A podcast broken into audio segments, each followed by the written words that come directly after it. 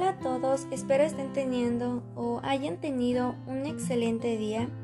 Mi nombre es Damaris Méndez y bienvenidos a la tercera sesión de Memorias de México.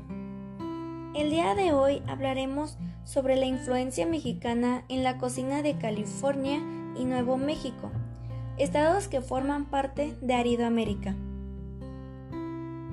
Empezaré a contarles cómo ambos estados tienen una influencia gastronómica mexicana aún siendo parte del territorio de Estados Unidos de América.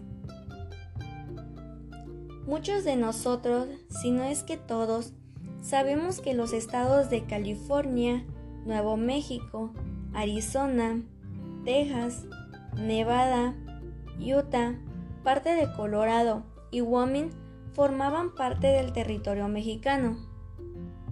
Sin embargo, el 2 de febrero de 1848, el presidente interino Manuel de la Peña y Peña firmó el Tratado de Guadalupe Hidalgo, con el fin de terminar la guerra entre Estados Unidos y México, ya que este último no tenía los recursos suficientes para seguir combatiendo. Se recibió la cantidad de 15 millones de dólares por los estados antes mencionados y por los daños que sufrió el territorio mexicano durante la guerra, entre otros acuerdos.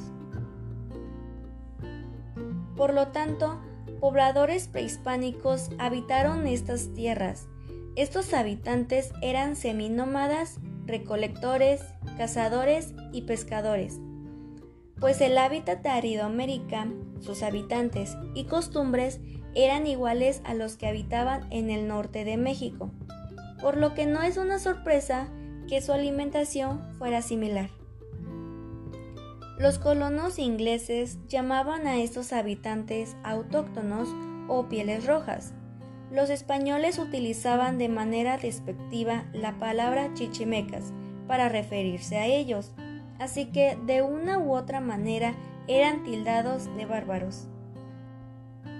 Su alimentación variaba de acuerdo a las estaciones del año, ya que el nomadismo se refiere a la búsqueda de alimento de acuerdo al tiempo y el espacio.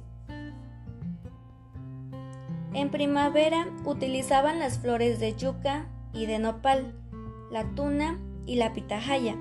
Utilizaban el aguamiel de diversos magueyes que bebían como agua de uso, así como algunos animales tal como conejos, pequeñas tortugas de agua que se encontraban en aguajes, serpientes, perritos de la llanura, gusanos, hormigas, entre otros insectos. En el verano consumían las vainas de mezquite, de guamúchil, los quiotes de maguey, las flores de los agaves y su raíz. Cuando las vainas de mezquite se encontraban frescas, chupaban su carnosidad mientras que las semillas secas las hacían harina. Con ello preparaban pan y pinole. A su dieta le agregaban los quelites, berros y verdolagas que había en los aguajes. Cazaban el jabalí o pecarí, el venado, el tlacuache, la codorniz y la tortuga de tierra. Cuando llegaba el otoño, consumían dátil de yuca, orégano, semillas de pasto, chiles de monte, corazón de mezcal, raíz de tule en las ciénegas y bellotas de roble, que al igual que las semillas de mezquite, la hacían harina y con ella preparaban pan. La recolección de piñones garantizaba, o por lo menos basaban su supervivencia en ellas y en otras semillas, pues las acumulaban en cuevas donde el hombre se refugiaría de las inclemencias del invierno. La estación más precaria de alimentos era el invierno.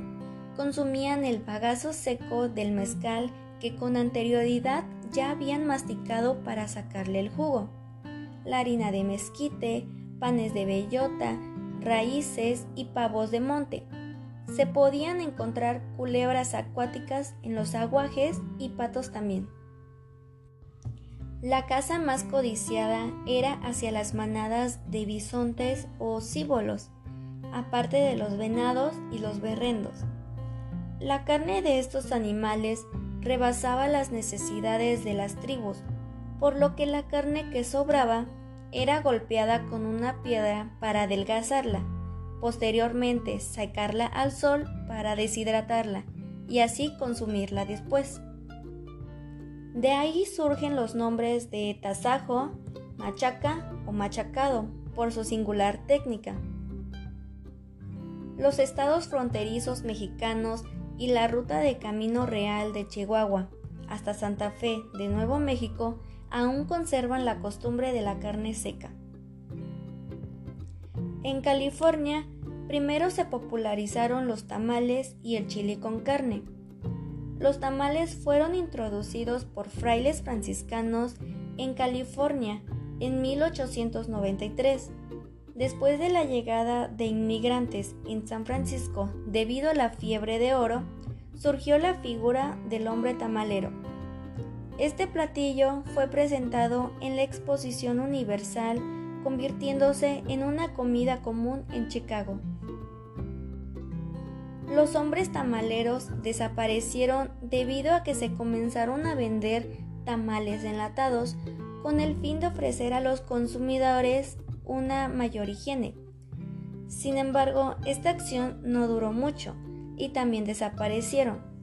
Hoy en día existen cocinas y restaurantes en California donde siguen vendiendo estos tamales. En los años 30, fue cuando la influencia de la comida mexicana remonta con la fonda Cielito Lindo en la calle Olvera de Los Ángeles. Sus tacos de carne desmenuzada, acompañada de guacamole y salsas, sigue siendo motivo de afluencia de clientes. En Nuevo México, principalmente en su capital, Santa Fe, disponen indiscutiblemente de raíces mexicanas podemos encontrar enchiladas, tamales, totopos, guacamole, pozole, atole, albóndigas, chalupas, chicharrón, chimichangas, flautas, chiles rellenos, pico de gallo, menudo, jalapeños, quesadillas, tostadas, frijoles refritos, tacos, huevos rancheros y salsas preparadas con chile verde y rojo.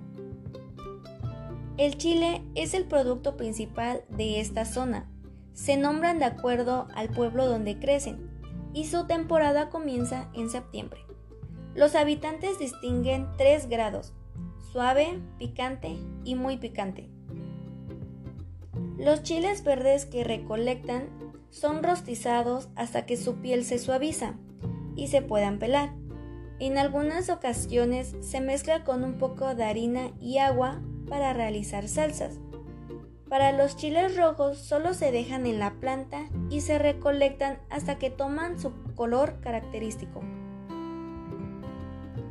Otros ingredientes principales que utilizan en esta zona son los frijoles pintos, las tortillas tanto de maíz como de harina, la carne, el puerco, el queso y el pollo.